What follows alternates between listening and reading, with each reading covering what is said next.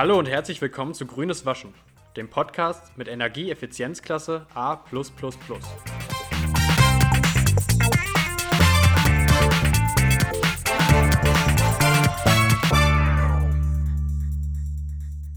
So, dann haben wir heute eine weitere Folge, die vierte schon mittlerweile. Wir hatten ja letzte Woche Annika Siebert zu Gast und heute haben wir eine neue Expertin. Wir fassen erstmal noch so mal so ein bisschen zusammen, was es jetzt mit dem Thema Greenwashing und Nachhaltigkeit auf sich hat, wieso das relevant ist. Denn wir wissen ja, Nachhaltigkeit wird immer wichtiger. Viele Unternehmen werben damit, um ihre Attraktivität beim Konsumenten zu steigern. Und wir haben dazu auch eine Umfrage gemacht auf unserer Instagram-Seite. Wer der Seite noch nicht folgt, sollte es auf jeden Fall tun, denn da gibt es immer sehr interessanten Content, nochmal ergänzend auch zu diesem Podcast. Und dort haben wir eben eine Umfrage gemacht und die hat ergeben, dass circa 90 Prozent von euch schon mal das Gefühl hatten, dass die grünen Versprechen, mit denen Unternehmen werben, nicht stimmen. Heißt also, den Leuten ist schon bewusst, dass da was nicht ganz richtig ist, zumindest in vielen Fällen. Und genau darum soll es auch heute gehen, um die Unternehmensperspektive. Also wir gucken uns heute an, was machen die Unternehmen und ob das vielleicht auch negative Auswirkungen dann haben kann für die Unternehmen, wenn die Verbraucher das denn ja entdecken, was da wirklich passiert und wie sich Unternehmen dann strategisch positionieren sollen. Und dazu eingeladen, wie schon angekündigt, haben wir Semina Leiners, die dafür die Expertin ist. Hallo Semina. Hallo. Ja, geht's dir gut? Ja, und dir? Mir auch, Dankeschön. Ja, sehr schön, dass du heute hier bist und uns ein bisschen was über die Perspektive von Unternehmen erzählst. Nächste Woche haben wir dann, ja dann was zu der Perspektive von Verbrauchern, also passt ganz gut. Eine gute Abfolge und genau, da du ja auch Expertin für das Thema Greenwashing bist, äh, wäre es, glaube ich, ganz passend, wenn du das nochmal so ein bisschen zusammenfassen würdest, was ich gerade angekündigt hatte und einfach nochmal sagst, wie es dazu kommt, dass Unternehmen Greenwashing überhaupt betreiben. Ja, gerne. Ähm, genau, dazu hatte Annika schon letzte Woche ja einiges zu erzählt, aber ich gehe gerne nochmal drauf ein. Und zwar sind Nachhaltigkeit und Umweltfreundlichkeit mittlerweile für viele Großunternehmen ein fester Bestandteil des Marketings. Das erhöhte Bewusstsein der Kunden für die Umwelt nimmt natürlich dabei auch die Unternehmen in die Pflicht, entsprechend zu handeln. Ähm, das liegt daran, große Teile der Gesellschaft erwarten eine umweltbewusste Haltung und wünschen sich, dass die Konzerne auch soziale Verantwortung übernehmen. Und wer gegensätzlich handelt, ist oft dann mit Demonstrationen vor der eigenen Tür konfrontiert. Wir denken da zum Beispiel mal an Friday for Future. Genau. Und dann durch grüne Behauptungen äh, versuchen dann Unternehmen oftmals den Problemen, die ihr Produkt möglicherweise verursacht, auch äh, mit abzulenken. Und da habe ich auch nochmal zur Veranschaulichung ein kleines Beispiel für euch mitgebracht. Und zwar ähm, warb ein sehr großer Ölkonzern jahrelang für seine Umweltfreundlichkeit und trug dabei allerdings zu einer der schlimmsten Ölverschmutzungen in der Geschichte bei. Ähm, die Reaktion des Ölkonzerns bestand dann darin, einen Fortschrittsbericht als Mittel einzusetzen, um den Rufschaden einzudämmen und in seinem Handeln transparent zu erscheinen. Das heißt, die haben sich dann tatsächlich versucht, ein bisschen grüner und nachhaltiger darzustellen, als sie eigentlich sind. Mhm. Genau, aber nicht nur das Unternehmen als Marke ist davon relevant, sondern eben auch ähm, hat das Ganze einen Einfluss auf den Wert des Produktes. Warum? Okay. Da, da ein ganz einfaches Beispiel, und zwar Strom. Früher hatte Strom halt einen fixen Wert, das heißt, der Preis galt früher als einziges Kriterium für die äh, Kaufentscheidung und hat somit auch die Nachfrage moduliert. Das heißt, man hat einfach den günstigsten Strom gekauft. Ähm, heute hat sich aber der Marktwert verändert, indem ähm, zusätzlich der ökologische Wert für den Nutzer ähm, auch relevant geworden ist. Das heißt, man achtet nicht nur darauf, wie teuer der Strom ist, sondern auch, wie grün dieser produziert ist, was halt den ganzen Markt verändert hat. Und das ist aber nur ein kleines Beispiel von vielen. Ja, ich glaube, das Wenn, Strombeispiel, das werden auch viele kennen. Also ich persönlich auch, als ich den Stromanbieter hier wechseln wollte, äh, was leider nicht ist, aber es, es, wird passieren. Da habe ich auch gesehen, dass man halt wirklich auch bei solchen Vergleichsseiten noch immer filtern kann nach grünem Strom und da halt echt viel machen kann. Genau, das ist halt neu. Also ich glaube, das war vor ein paar Jahren noch nicht so. Genau. Mhm. Und Deswegen ist halt seit den 60er Jahren ein deutlicher Anstieg grüner Botschaften in der Werbung zu beobachten. Und in dem Zuge wird auch immer mehr von sogenannten Green Marketing gesprochen. Achtung, den Begriff werde ich noch häufiger benutzen. Genau, und vor allem große weltweit agierende Konzerne möchten zum Beispiel durch das Veröffentlichen von sogenannten Nachhaltigkeitsberichten transparent gegenüber anderen Marktteilnehmern oder auch Kunden sich präsentieren.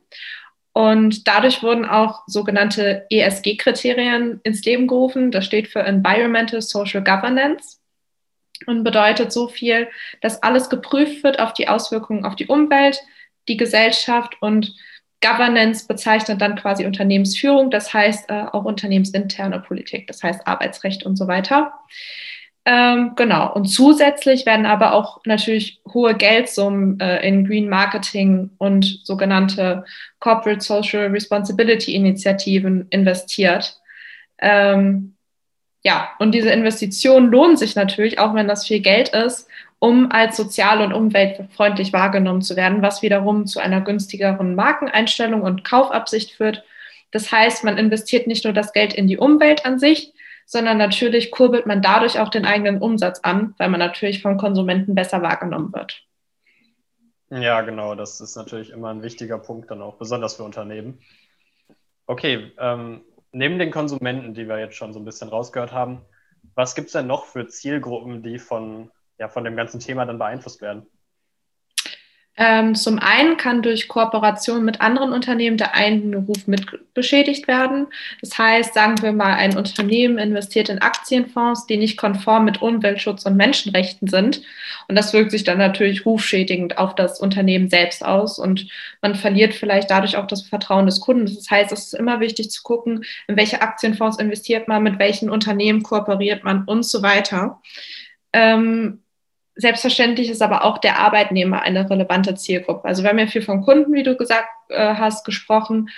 Aber mhm. ähm, es geht natürlich auch daran, äh, darum, neue Mitarbeiter anzulocken. Und diese potenziellen Mitarbeiter sehen dann das Unternehmen als potenziellen Arbeitgeber. Genau, und dabei wären wir halt auch schon beim Thema Employer Branding. Ja, klingt auf jeden Fall sehr spannend. Und für uns als Wirtschaftspsychologen ist das ja auch ein interessanter Bereich. Aber hier gibt es ja bestimmt auch viele Zuhörer, die aus einem anderen Themenfeld kommen und sich damit nicht so gut auskennen. Könntest du dann einmal näher erläutern, was Employer Branding genau ist und wie das dann im Endeffekt mit Greenwashing zusammenhängen könnte?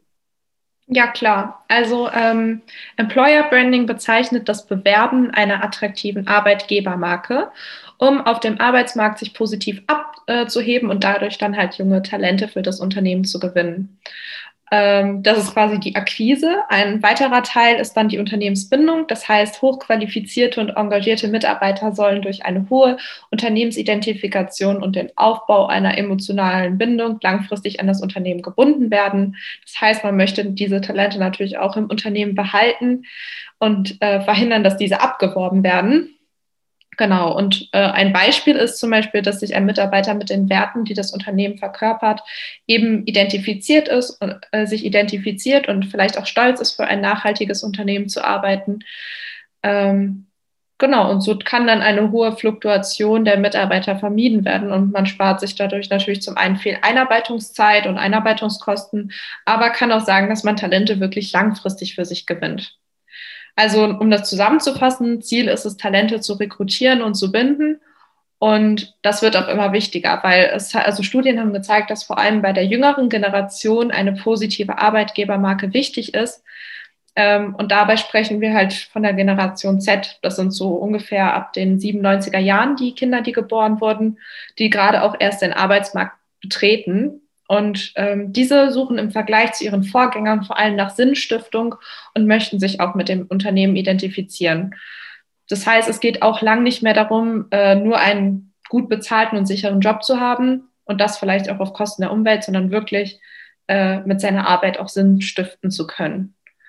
Deswegen ist es eine sinnvolle Maßnahme, nicht nur dem Konsumenten gegenüber mit grünem Marketing zu werben, sondern eben auch potenzielle Arbeitnehmer anzulocken und auch äh, intern gegenüber aktuellen Mitarbeitern äh, diese Werte zu kommunizieren. Ein Beispiel wären zum Beispiel E-Mail-Signaturen, wo darauf hingewiesen wird, nicht so viel Papier zu verschwenden und zu viel zu drucken. Oder die eben oder die eben genannten Co äh, Corporate Social Responsibility Events. Das heißt, das kann auch mit einem Teambuilding kombiniert werden, einfach mal mit Kollegen sich gemeinsam für etwas einzusetzen. Ja, und das, da sieht, siehst du schon, das ist ganz vielfältig und alles Teil eines, gutes, eines guten Employer Brandings. Ja, und ich glaube auch, das ist ein Thema, was viele, die das gerade hören, auch irgendwie kennen, dass man, keine Ahnung, in irgendwelchen Stellenanzeigen vielleicht immer liest, ähm, viele Unternehmen machen das jetzt, das ist so ein amerikanischer Trend, dass sie auch irgendwie so Wohltätigkeitstage quasi machen, wo man dann irgendwie zusammen mhm. irgendwie Müll aufhebt von den Straßen, einen Tag im Jahr. Das ist halt immer mehr so ein Trend, der wahrscheinlich dann auch nach Deutschland kommen wird, so wie eigentlich jeder Trend aus den USA. Und deshalb ist das, glaube ich, auch was, wo, viel, wo viele Leute auch darauf achten, wenn sie sich einen Arbeitgeber suchen, ob da irgendwie auch was zurückgegeben wird. Und deshalb ist das sehr wichtig. Und das klingt dann natürlich auch so, als wenn Green Marketing nur Vorteile hätte und gut wäre. Gibt es dabei auch irgendwelche Einschränkungen? Ja, ähm, und zwar Organisationen, die behaupten, nachhaltig zu sein, werden häufig von der Regierung oder Wettbewerbern oder Verbrauchern halt besonders genau unter die Lupe genommen. Ähm, zudem sind Verbraucher halt auch zunehmend skeptischer gegenüber Green Marketing einiger Organisationen geworden, ähm, was wiederum halt dann die Glaubwürdigkeit einschränkt. Ähm, weil jetzt ganz großes Aber, Green Marketing ist natürlich nicht der einzige Faktor, der die Einstellung des Verbrauchers beeinflusst. Noch viel wichtiger ist vielleicht auch die wahrgenommene Nachhaltigkeit, also die tatsächliche Nachhaltigkeit des Unternehmens, die mindestens eine gleichwertige Rolle in Bezug auf die Markeneinstellung und die Kaufabsichten spielt ähm, der einzige Unterschied quasi zwischen diesem Green Marketing und der wahrgenommenen Nachhaltigkeit ist dann die Informationsquelle. Das heißt, Green Marketing sind die Informationen, die das Unternehmen selber streut, ähm, während dann quasi nochmal objektive Informationen ähm, aus direkter Erfahrung kommen oder zum Beispiel durch Dritte. Das heißt, die Erfahrung, die der Konsument mit dem Unternehmen macht oder was er vielleicht auch durch Medien oder Mundpropaganda aufschnappt. Das heißt, es kann der Nachbar sein, das können die Nachrichten sein oder eben auch eine schlechte eigene Erfahrung. Ja, und auf welche Art und Weise diese tatsächliche Nachhaltigkeit des Unternehmens dem Verbraucher sichtbar wird, ist letztendlich egal, aber es wird schon erwartet, dass ähm, sich das auch vor allem auf Einstellung und Verhalten auswirkt. Es liegt also im Interesse einer Organisation, ähm, die negativen Auswirkungen mangelnder Nachhaltigkeit auf den Ruf und das Verbraucherverhalten zu minimieren.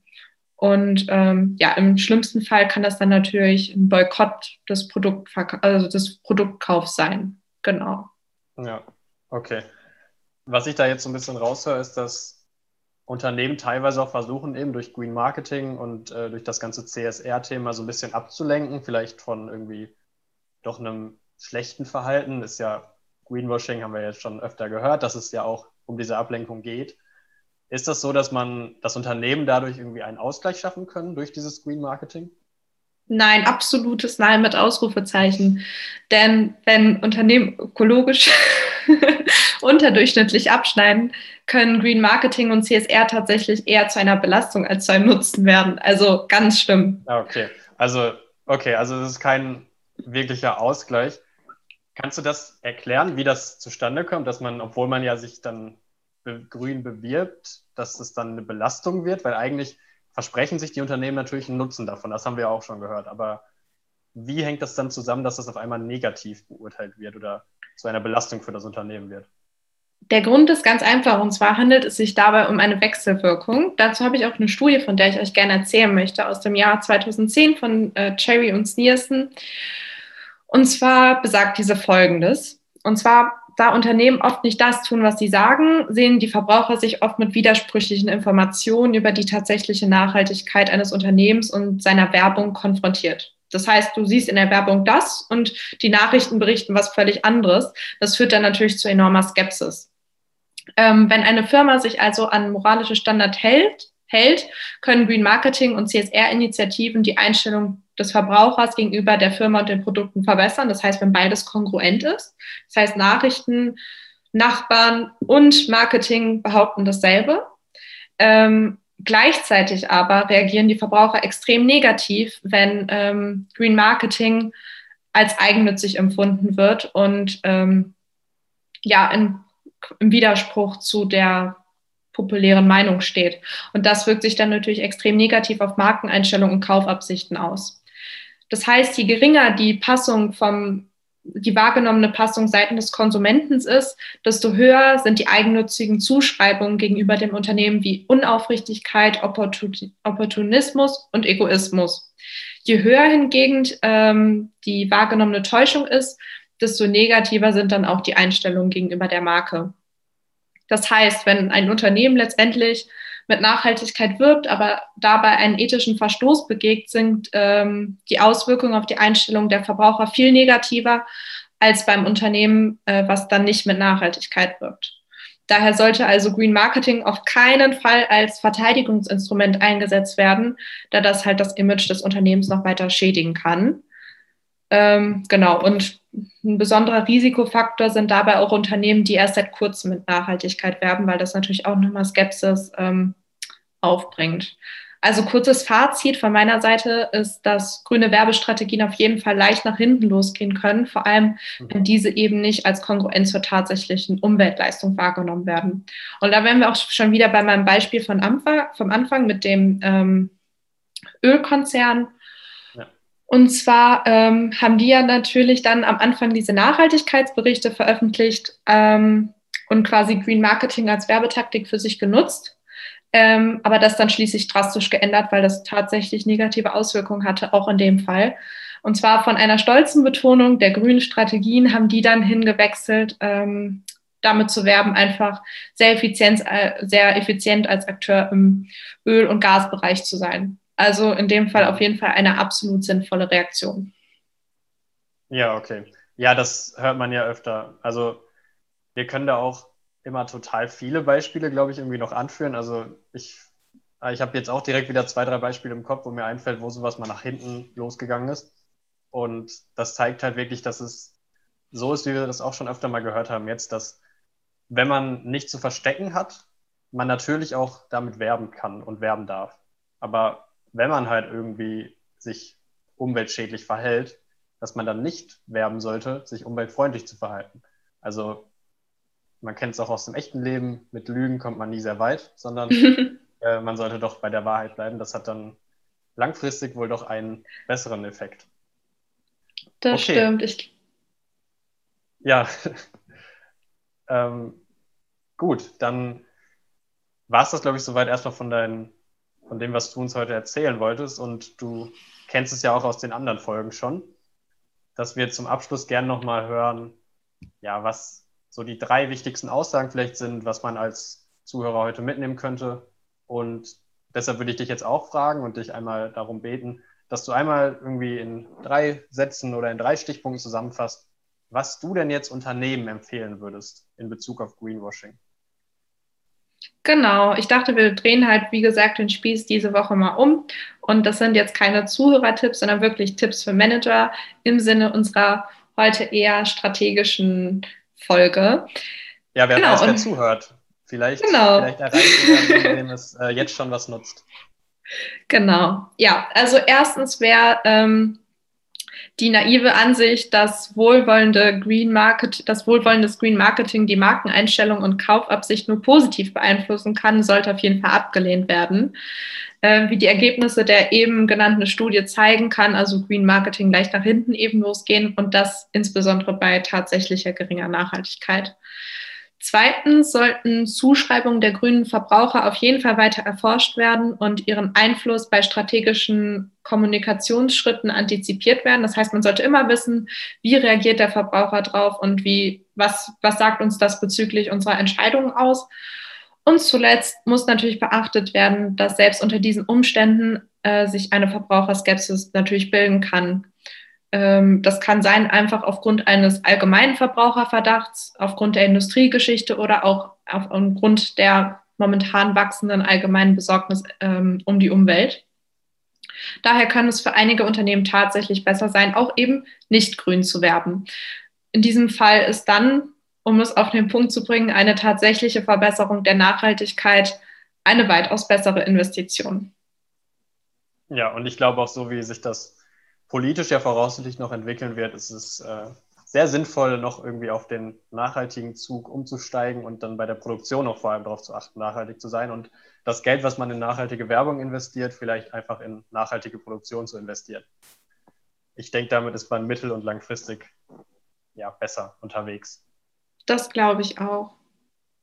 Okay, dann vielen Dank an dich für die interessanten Infos. Also ich fand es total spannend, das mal komplett aus der Unternehmensperspektive zu betrachten. Wir hatten ja jetzt immer so ein bisschen klar die Unternehmen mit drin, ist ja auch ein wichtiger Teil davon, haben uns aber auch viel auf Verbraucher jetzt schon spezialisiert. Dazu hören wir dann nächste Woche was ganz Ausführliches, wenn Sophie Beretta als Expertin da ist und dann die Verbraucherperspektive mal unter die Lupe nimmt und uns erklärt.